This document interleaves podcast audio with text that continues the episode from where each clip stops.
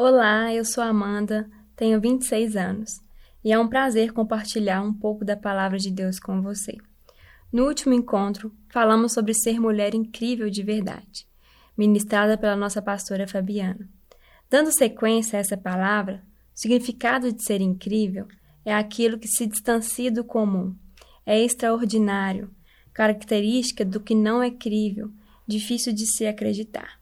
E quando pensamos em alguém incrível, logo imaginamos a condição de uma pessoa inabalável, em uma condição intacta, onde permanecemos sem sofrer dano algum, em um caminho de plena vitória.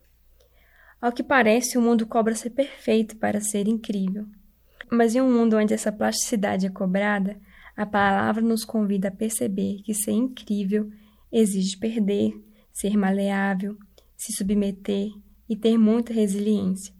Em um mundo onde ser incrível é ter um manequim padronizado, Jesus nos chama a ser incrível de dentro para fora. Como em Marcos 4, onde vemos a história da mulher que derrama seu perfume aos pés de Cristo, perdendo seus status, limpando a poeira dos pés de Jesus com seus cabelos.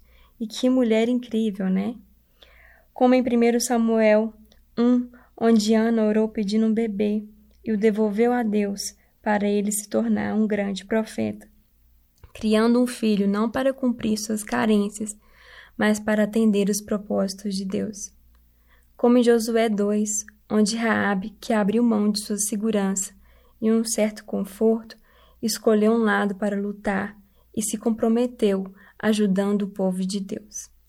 Como Esther, uma mulher fiel a Deus, disposta a morrer pela sua fé e pelo seu povo.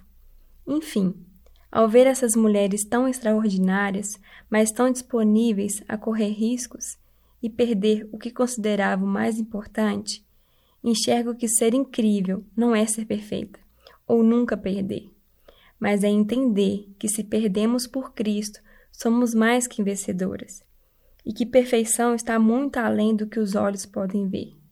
Ser uma mulher incrível é ter um coração segundo o coração de Deus, é ter a mente submissa a Cristo. Amém? Te encontro na próxima.